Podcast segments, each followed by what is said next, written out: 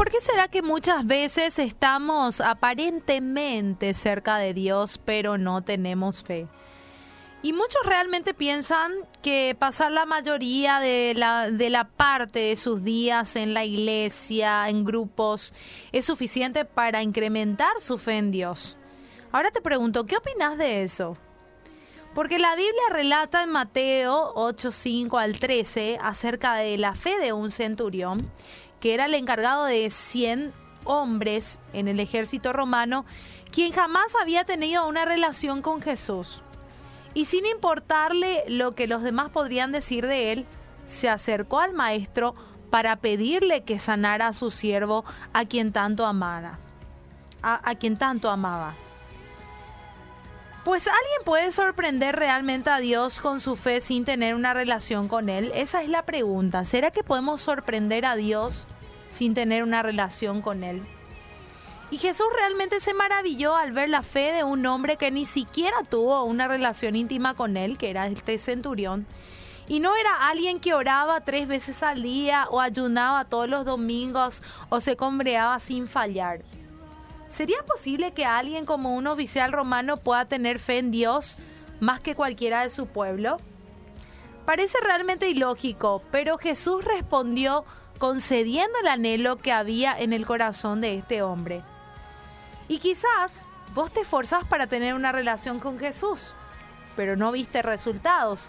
Y hasta por un momento llegaste a pensar que tus oraciones son evadidas por Jesús.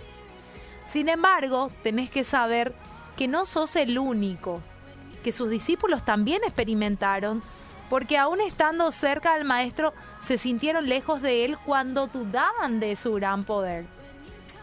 ¿Y en qué forma nos podemos realmente acercar a Jesús? ¿Y sabías realmente que un corazón sincero podría ayudar a intimar con Él? Bueno, te cuento que en Hebreos 10:22 dice, acerquémonos con un corazón sincero, en plena certidumbre de fe, purificados los corazones de la mala conciencia y lavados de los cuerpos con agua pura. Dios realmente conoce, mi querido oyente, tu lo más profundo de tu ser. Él nos conoce.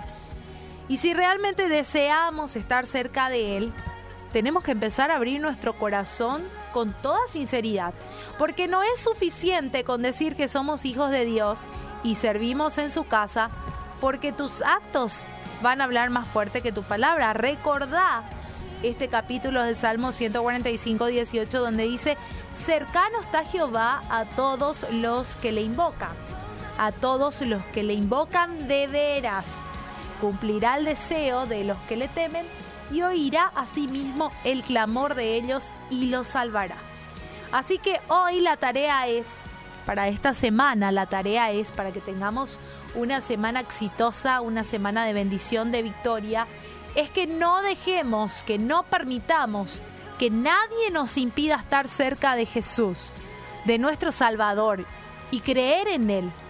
Y para eso, sin duda alguna, necesitamos abrir nuestro corazón e implorar por su ayuda. Ahora te pregunto a vos, ¿estás dispuesto a hacerlo?